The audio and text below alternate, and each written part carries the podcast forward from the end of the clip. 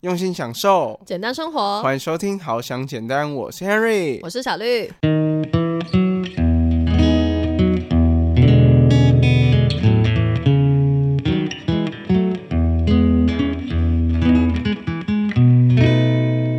上去之后，我只讲了一句，我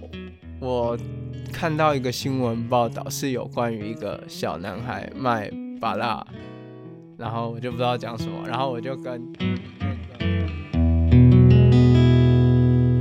过年这段期间，不知道大家有没有好好的休息？然后我就是很开心，可以有时间好好的来看一下我很喜欢的宫崎骏的电影。我就想说，哎，Netflix 上不是都有很多吗？它它好像有全部，对不对？就是宫崎骏的全部。对，然后我就想说，那来看一下哪一些是我没有看过的。然后结果发现，哎，真的有一部是我没看过的，叫做《地海战记》。然后我就把它看完，这样。然后后来发现说，哎，有一部我有点陌生，叫做《来自红花板》。然后我就再看，而且我刚开始打开来看的时候还没感觉，其实我已经看过了。然后后来看看看看才发现，哦，越来越熟悉，越来越熟悉。原来我是有看过这部电影的。你有看过这部电影吗？哦，我有看过这部电影。这个是刚上映的时候我就有去注意到，因为基本上就是宫崎骏的电影，就是只要上映的时候，我都会有所期待。嗯，就包括之前的什么《风起》啊之类，这是都是属于他比较晚期后面的作品。这样子，对对对对，算是吉普力工作室啊，也不一定是宫崎骏他有参与的，或者是说他不一定是导演啦。但他可能多多少少有一点参与，反正是吉普力工作室的电影，我都还蛮喜欢的。对，像这一部《来自红花版》的，其实宫崎骏在里面就是呃扮演担任那个编剧的角色。然后我们今天就从这个故事、这个电影里面挑出一小段故事来跟大家分享我们想要讲的这个主题。那其中就是它里面的男女主角呢，他们都还是高中生，他们就会很想要。保卫他们在学校里面的一个历史建筑，那那个建筑叫做拉丁区大楼。对，那个拉丁大楼是他们学校学生的社团的办公室，社办。那是他们的一个，就是很多社团都集结在那边，然后里面有非常多历史悠久的文物啊，然后什么之类的东西。感觉也不到文物，对，就是怎么讲？因为他们那边都是社办的东西，都是社团学生的东西，所以就堆积了很多可能呃很好几届的东西啊。然后那个大楼其实本身也有一点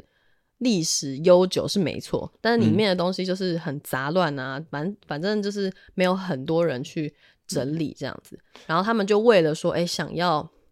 留下这个历史建筑，也是他们的回忆啦，就是他们社团的这样子的一个呃。地方，他们想要保留下来，因为那个时候是刚好日本要举办那个奥运，对，所以他们这栋建筑呢就即将要被拆掉，盖新大楼这样，对，然后他们就是为了说想要保存下这栋建筑呢，他们做了很多很多的努力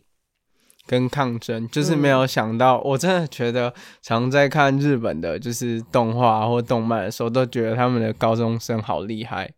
他们的高中生都可以做出很多意想不到的事情，就特别热血啦。这些就是热血的事情，好像放在我们现在的学生身上，我们可能会觉得说，哦，他可能就是因为是那个，好像是他们是学校的董事长吧，还是反正是一个那个位高权重的一个资方，算是这样讲吗？好像不是跟工作没关系啊，反正就是他们学校的董事吧。就决定说要把这个地方拆掉。通常学生其实是没有什么能力说可以影响这些事情的嘛，对，会觉得说哦自己的能力很渺小啊，然后我们其实做不到啊。他们学校就是决定说要拆就拆啦，然后就就是会有一些这种觉得自己做不到的信念，但是他们却可以就是一直坚持，然后相信自己说好，我们既然都做了，都努力了这么多了，然后他们相信自己做得到，最后电影。之中的剧情也是他们真的感动了那个他们学校的那个董事，让那个董事就决定说好，那他就把这栋建筑保留下来。那至于要盖新大楼的地方呢，他就另外再去找。所以他们最后是成功的。我真的觉得这件事情非常非常的不容易，因为他们，我印象中他们可能是在一个日本，就是可能比较乡下的一个地方，嗯，然后是一个靠海的城市，然后他们好像还可以几个高中生，然后呢一起去搭火车，对然后呢去争取权益。我真的觉得这看起来真的是非常非常厉害。就是他们搭火车去到城市里面，嗯，然后去找那个社长，这样要去跟他说这件事情，请他。再考虑一下，不要把这栋大楼拆掉，这样。对。然后这个故事呢，听起来好像会觉得说啊，它就是电影嘛，那电影就是会最后结局就是 happy ending 啊，就是一定会把这栋大楼留下来啊。啊，然后大家都觉得理所当然，因为毕竟它是电影，对，电影里面什么事情都有可能发生嘛，就特别热血啊，然后或者是这种就是特别有希望、有能量的事情，在电影里面似乎是理所当然的，然后但是放在自己的现实当中，如果我们现在想想，如果这件事情是我们自己发生的，就是我们真的有一栋大楼要被拆掉了，然后是对我们来说很有意义，或者说对整个社会啊、整个历史价值来说是很有意义的东西，那我们会有这个信念、有这个信心去争取这栋大楼吗？对，其实这个的话，在我们社会当中，就是蛮常会有出现这样实际的例子。就比如说像很多的杜根案，然后呢，很多人不想要搬家，然后就希望可以极力把那个建筑物保留下来，或是呢，它其实只是一个举例。电影里面呢，它是说保留一栋建筑物来看好了。对，那其实呢，换个角度方面想，我们在我们自己的生活当中，也很多时候呢，必须要去为自己的权利啊，或是为自己的呃一些选择，然后去做一些争取自己的权益，这样子。嗯，对，所以这个在我们现实生活也是有可能发生的。嗯。如果说这一群就是在电影当中的这些高中生，如果他们觉得他们做不到的话，那他们就放弃了，他们就会失去他们这一栋大楼。但是他们最后所有人都就团结一致，相信说哦，他们是可以做到的，然后也相信带领他们的呃学生会会长，然后还有那个呃报社的那个社员，也就是男主角，然后跟女主角他们三个人一起去，他们大家都相信说哦，他可他们可以办得到这样，然后就派他们去。最后，他们才真的成功。这个这个关键性的这个一个点呢，就是我们今天要讨论的一个主题，叫做限制性信念。而什么是限制性信念呢？就要来先跟大家讲一下。所谓限制性信念，它其实很简单啦，就是一个否定的一个概念。就像我们，比如说我们对于一件事情的态度啊、想法、观念啊，我们可能都会有一些啊限制自己的地方，比如说可能。我们觉得说，比如说，我就是觉得说啊，我就是不会游泳啦，我就是一定不会游泳，然后我就是很怕水，我就是不能怎么样怎么样，或者说我就是呃不值得获得什么什么啊，我不能怎么样，有很多负面的这些词汇，就是所谓的一些限制性信念，或者是一些比较百分之百肯定、毫无那种弹性的一种字，比如说呃，可能就像我刚才说的，比如说我一定学不会游泳。之类的话，我曾经也觉得啊，就觉得说，哦，我怎么可能可以在水里面那个换气啊，还是怎么样？但是我还是曾经学会过，虽然我很久没有游了，不知道现在还记不记得会不会。但是我其实也是可以学的会的。那个时候就是有点像死马当活马医嘛，就那个时候被高中老师逼迫说，哦，一定要学会，不学会不让你毕业之类的，就是讲的好，那我一定可以这样才学会的。所以一切其实都是来自于一个。我们的限制性信念会觉得说自己好像做不到，然后或者是拖延啊，很很多事情其实是因为我们这样子的一个信念控制我们。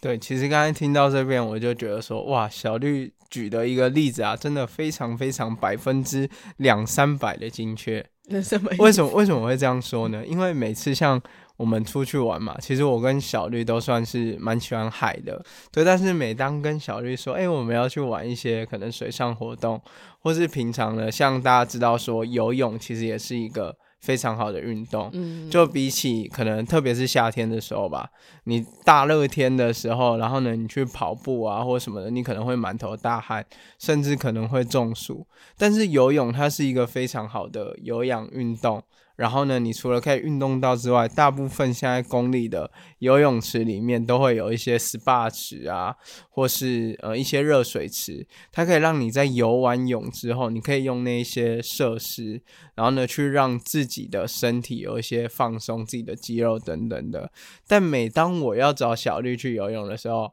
它的那个限制性限制性信念。啊，这个真的有点绕口。对，它的限制性信念这时候就会直接出现。哦，我就不喜欢水上活动啊，啊，我就不能那个啊，我就游泳对我来说太困难了啊，我没有泳衣呀，什么之类的。等等，就是这时候会突然喷发出一头拉骨的限制性信念。应该也不是说很多的限制信念，而是说它是一个限制性信念，它的来源就是我觉得。我不会游泳，或者是说，我觉得我游泳就是不开心，就是这个一个信念导致我有非常非常多的借口。你看，连没有泳衣都说得出来，不是买了就有了吗？对啊，而且一件泳衣也没多少钱。就是当你有一个阻挠你的一个观念、一个态度的时候呢，你通常就会后面有非常非常非常非常多的借口，可以让你不去做这件事情。对，就比如说，好，比如说你想要瘦好的，假设我们很喜欢举这个那个减肥的例子，然后一个人如果说他其实没有打从心底的想要减肥，然后他就会可能就会告诉自己说啊，我就是减不下来啦。他可能没有这样讲，但是他心里其实有这样子的一个信念，觉得说我就是。减肥不会成功，就是会失败，所以就会有，比如说可能他是今天就是啊不想去运动，他就觉得啊好啦，我就是懒惰啦，所以我不去运动，所以我受不了，就是有很多这些借口会产生这样。可能有一些人会觉得说。那只是不去游泳而已啊！我也不喜欢游泳啊。那这个限制性信念对我来说根本不痛不痒，无伤大雅。对，但是这边的话，Henry 邀请大家去思考一件事情：如果我们平常啊，对于一些，比如说像减重好了，我们就有一些这样子的限制性信念，比如说我从小到大就是胖。对，那你觉得胖也没有关系，那你可以不要去做减肥这件事情也没有关系。但如果是呃你的限制性信念呢，它是发生在一些可能维持你的生活所需的时候，那这个时候你可能就要思考一下，呃，限制性信念对你的影响大概会有哪些？嗯，对，就比如说像以 Henry 的工作嘛，Henry 是一个业务性质的工作，对，有时候限制性信念出来的时候，哇。我在刚进去，每一次要跟客户洽谈的时候，真的都非常非常多的限制性信念。嗯，就是客户都还没有跟我说他的想法是什么的时候，我就会觉得说啊，这个可能价格太贵，他不喜欢啊，这个可能申请的流程太复杂，他一定不要。嗯哼，对，就是很多时候。会有这样子的限制性信念，就会让我在工作上的时候可能表现不佳，然后或是我就会想要呃放弃，甚至说可能会觉得呃自己的就是会变得很忧郁这样子，嗯，会觉得绑手绑脚啦，你会觉得说你就是不能做什么，不能做什么，所以会觉得很沮丧，因为你就被自己限制啊，你就觉得说哦不行，我就只能在这个小框框里面。对，所以怎么样怎么样怎么样，就是后续的会呃一连串的影响很多事情，就会很容易让你觉得不是很开心，因为你被限制了嘛。但其实是被你自己限制。但我我也不是说刚刚那个减肥只是举例而已，就是每个人都有自己的限制性信念，也不是说一定要减肥。如果你觉得你自己现在就是很健康啊，很好看啊，那也不需要。那他那那个他就不会是你的限制性信念。这个。就是大家要分清楚这样子。嗯，那我们今天说到的限制性信念，就是为什么想要解决它，是因为它影响到了我们对自己。对，所以每一个人的限制性信念都不一样。对你可能会嗯觉得说，嗯，像像我举我自己的例子好了，我可能就会觉得说，嗯，我有时候不是很有信心，就觉得说啊，我一定，比如说我面试好了，我面试就是不会上，就是就是很容易不上这样。然后就会觉得比较没有信心，对自己在工作上面的这件事情就会觉得比较没有信心这样子，所以我就想要解决这件事情啊，因为我希望说之后可能会有更好的工作机会，所以势必要做一些面试。那我总不可能永远都觉得我没办法面试上吧？所以我希望解决这件事情，所以我才想要去了解说，哦，要怎么样才能解决掉这个限制性信念的问题呢？对，而且为什么要解决这个限制性信念的这个问题？还有一个很大很大的一个重点，就是说，呃，像我们之前有跟大家聊过有关于设定目标的部分，还有培养习惯的部分。如果你每一次在设定目标的时候，你都受到那个限制性信念的。呃，这个想法去影响你的话，那你设定一次目标没有达成，设定第二次目标你又没有达成，在第三次、第四次、第五次，你慢慢的就会这个情感一直持续的叠加上去，你就觉得说啊，算了，我就这样子躺平好了，我干脆不要设定目标了，因为我就算设定目标，我就是没有毅力，我就是懒惰，我就是。不想要怎样怎样，没有办法去实现它。对，通常也不会有三四五六次啦。通常第一次、第二次没有成功，你大概就会觉得你好像做不了这样。对，这就是你会觉得说你自己做不到的原因，就是刚才 Henry 说的一个累加给自己的一种信念的关系。这样对，所以我们今天呢就想要来讲讲说，到底要怎么样才可以发掘自己有哪一些限制性的信念。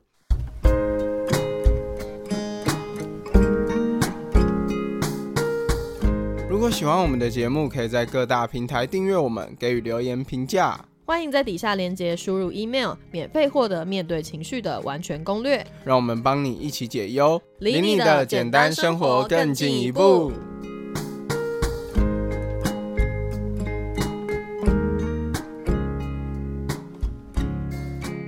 那第一件事情就是，呃，我们刚才已经有讲到了，就是很重要的，你要知道。哪一些是限制性信念？嗯，像你觉得你自己有哪一些限制性信念？你现在知道吗？呃，比如说像呃，我要去做一件事情的时候，比如说像我们好想简单的事情，在一开始呢，当初我要开始录 podcast 的时候，在刚开始在我做之前，我就有很多的限制性信念。我到底要挑什么麦克风？我到底要怎么样写脚本？我到底要跟大家聊什么？这样应该不算吧？这算是限制性信念吗？这个应该算是比较呃表面的一些事情。所谓限制性信念，应该是说，像你刚才说，你害怕，呃，你这些事情你没有做好，其实你的限制性信念比较底层的啦。我觉得应该算是说，哦，我做不好这件事情。对，就是我刚刚的那些疑问，就是我要用什么样的麦克风？嗯，就是这。这个问题呢，就会导致让我觉得说，我可能没有办法去挑到一个 CP 值高，或是呢收音良好的麦克风。嗯，对，所以才会问，就是自己这一些问题。嗯，对，可能是在做某一些事情的当下，才会出现这样的限制性信念。然后，或是说，可能我在做一件事情的时候，呃，我曾经有在这件事情上面失败过的经验。它可能也会导致我有一些限制性信念，像比如说像游泳的例子好了，可能很多人不会敢去游泳的话，是因为小时候可能有曾经不小心掉到水里面过，被那个水吓到嘛，他就一辈子都怕水，所以他之后在面对水的时候都会有这样子的限制性信念，就是说，呃，我没有办法下水，嗯，这种对，所以像我之前在国中的时候。曾经有过一次的经验，就是我那时候参加演讲比赛，我原本是要参加作文比赛，因为老师觉得我作文写的不错，然后说：“哎，那你去参加作文比赛。”后来呢，结果我们老师又发现说，另外一个同学作文写的比我还要好，觉得他去比作文比赛的话比较有胜算。那这时候他就跟我说：“既然你作文写的不错，那表示呢，你可能。”就是蛮会想内容的嘛，那你去参加演讲比赛好了。嗯哼，然后我就在呃一种这种的状态下，就是去参加了这个演讲比赛。然后那时候我记得我上台的时候，我一句话都说不出来。嗯，这个你之前有讲过。对对对，我之前有分享过，就是我上去之后，我就他有事先给我们一些准备的时间，嗯，因为他是那个算是即席演讲，突然给你一个主题，我还记得那个题目是你最印象深刻的新闻报道，嗯，对，所以我那时候上去之后，我只讲了一句，我我看到一个新闻报道是有关于一个小男孩卖巴拉，然后我就不知道讲什么，然后我就跟那个。评审在那边干瞪眼，然后站了大概一分钟左右，然后呢就下台。我就想说，我这辈子再也不要演讲了，再也不要参加什么国语文竞赛，我不行，我就是没有办法在台上讲话。嗯，对，这就是可以去发掘自己限制性信念的一种方式。嗯，就是会心里觉得自己不能做什么事情。对，就讲回到刚才。嗯，Henry 做 Podcast 之前的限制性信念，应该就是说觉得自己做不到，对，做不到这件事情是一个比较深层的，对，就像我们刚才的这个过程，你可以自己去记录这件事情，从一开始的一些比较表面的事情，然后到后来你再去想说这些表面的事情它背后深层的信念是什么，其实他有时候需要找一下，不是说一开始就会知道，哎，自己是有什么样的限制，因为毕竟是。你知道，有时候当局者迷，自己不太知道说到底是为什么会不想去做那些事情。你只是会一开始有一些感觉，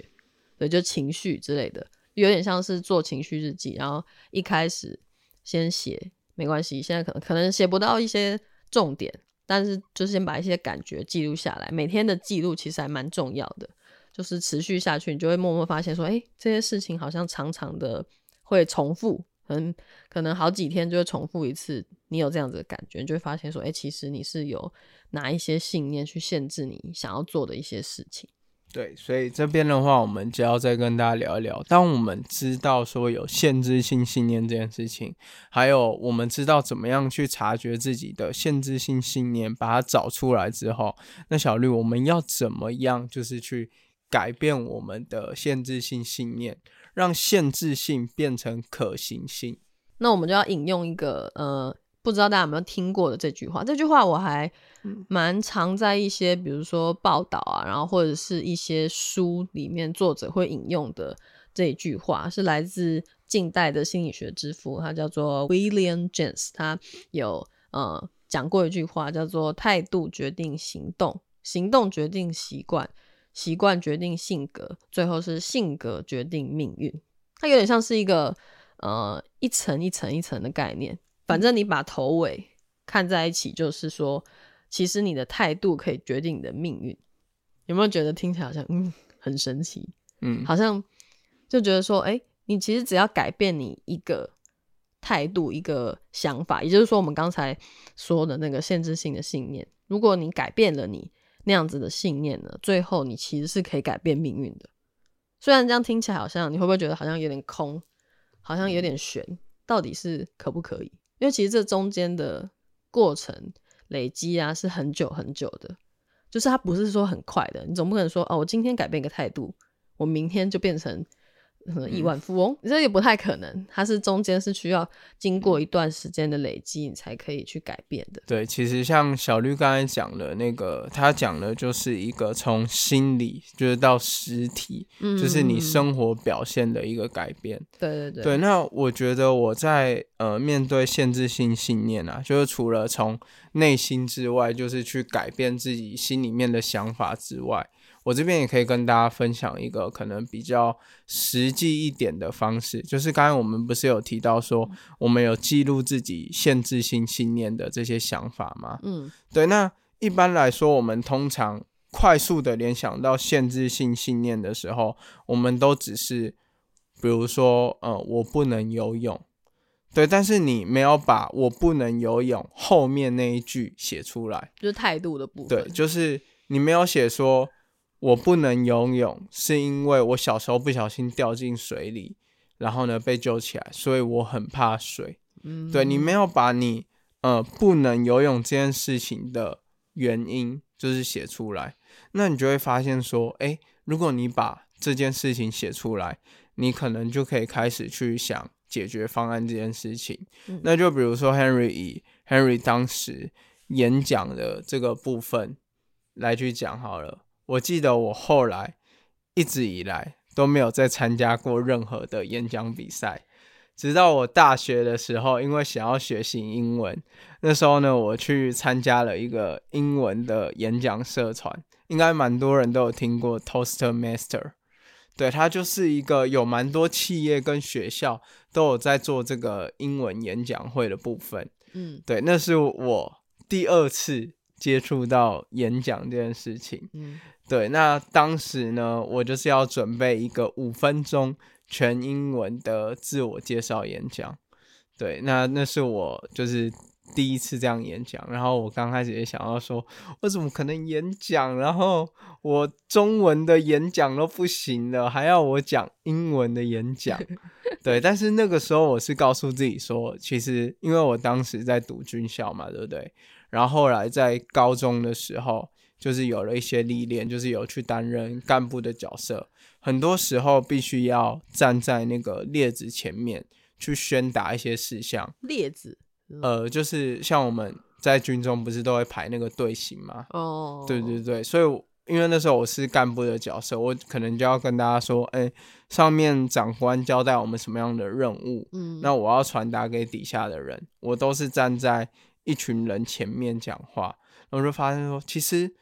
呃，我最近的这个站在别人面前讲话这件事情。其实是有一些调整的，那我就可以想说，哎，既然我有这样子的经验，我就想象我自己去演讲的时候，只是在对学弟他们讲话哦的这种下面可能当西瓜这个概念。对对对，然后这个时候我就决定，好，不管怎么样，这一次我就尝试，我至少一定要尝试有机会去突破这个。限制性的信念跟想法，嗯，所以我就真的就是先手写写了一篇英文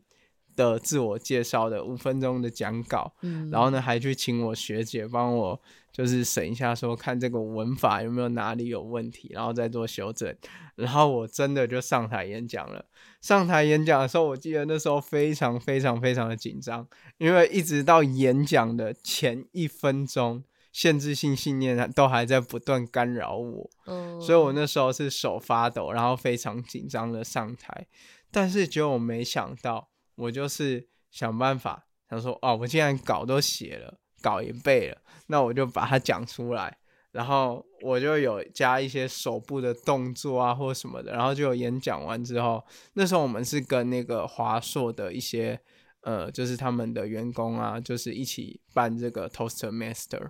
对，然后就他们就说：“哇，你真的是第一次英文演讲吗？”就他们竟然没有察觉出我的紧张，紧张到爆了。对对对对，然后呢，结果还发现说，其实我演讲出来的这个一个表现效果还蛮好。对，效果还蛮好的。这个时候我就觉得说：“哇，原来我是可以演讲的。”就是过去的我站在台上跟评审干瞪眼一分钟的我。并不是现在的我，嗯哼哼，对，因为随着我们有一些经历跟成长之后，即使我们过去有阴影，对，但是我们还是有机会可以让这些阴影不去产生我们的限制性信念，然后去突破它。嗯，我觉得这个点算是一个你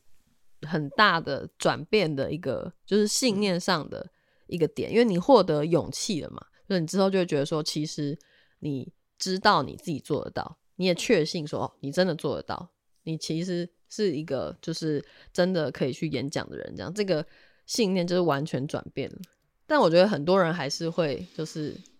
可能没像你那么勇敢，就是真的跨出去那一步去做这件事情。所以其实也蛮难想象那个时候为什么会愿意做这件事情，到底是怎样头撞到 才想去做这件事情，就是怕了这么多年嘞，然后。突然去做这件事情，好像也没那个必要啊。为什么一定要做？因为那个时候主要是想要学英文哦，想学英文的这个动力那么大。对对，就是想要学英文的这个，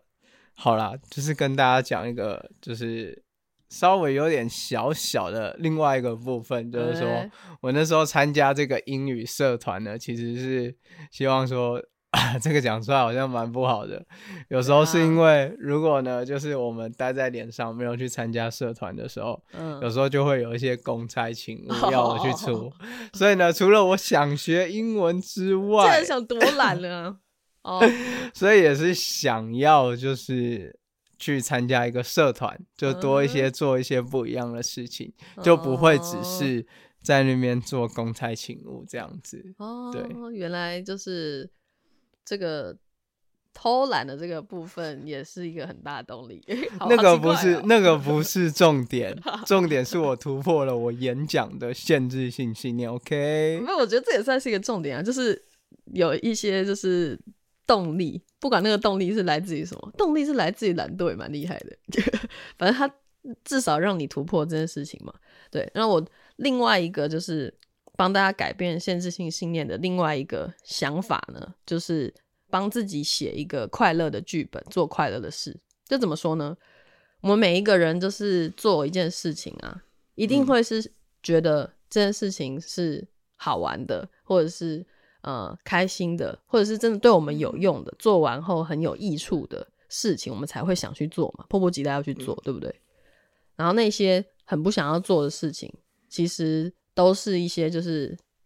限制你的信念，就这其实还蛮简单的，说起来简单，然后但是有时候你又很难察觉。比如说像做家事好了，为什么会不想做家事呢？我就觉得说，哦，那个啊，可能他会占据我一些时间啊，我比较想要做其他事情啊，等等的，就会觉得说做家事这件事情本身好像不是很快乐。但是后来我发现，其实做家事这件事情呢。我我其实还蛮爱干净的，所以我就会觉得，我就会想说，好做完之后就会让这个地方就是变得干净许多，我就会比较开心。所以做这件事情本身是一个快乐的事情，然后加上后来我也会觉得说，哦，其实很多事情就是还蛮复杂的，要去处理是还蛮难的一件事情。相对于家事来说，家事是很简单的事情。然后你很容易就可以完成一件事情之后呢，获得了一点小小成就感呢，是很容易获得，所以这件事情是简单的。然后他去做完了也是开心的，所以我就会觉得说，哦，这件事情我做了是好的，所以我才就会想去做了。所以有时候是换着一个角度去想同一件事情，你做的时候的感觉就会很不同。对，就是你可以去想一下，嗯，你的结果是好的，对，就是往好的结局。的出发点，然后去想，然后去行动，嗯，这时候就比较不会一直想到一些限制性信念的这个部分。好，那最后给大家总结一下我们今天的内容。今天刚好是在呃农历新年后的第一集嘛，就回归给大家来讲解一下这个所谓限制性信念，因为它通常是阻碍我们完成很多目标的一个困难点，所以我们今天就跟大家来分享这个，在这个农历新年的。之后分享这个特别的适合，而且我们通常会觉得过完农历新年比较有一个年真的结束的感觉。那比起那个一般那个跨年，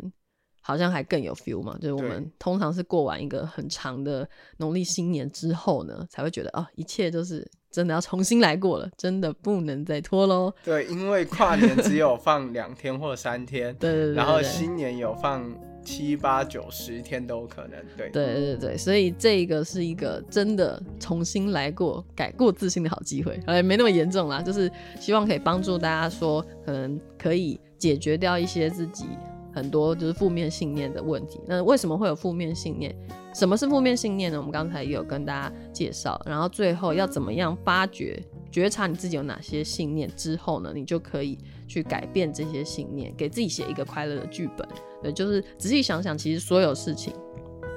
不管是什么外在啊，然后或者是可能什么人啊，你做什么工作，在什么环境啊，那些其实问题都不是问题，都是来自于你自己。心中的信念，只要你有心想要解决，它就一定不是问题。这就是我们今天限制性信念给大家的最后的一个总结。那我们今天节目就到这边啦，下次再见，拜拜，拜拜。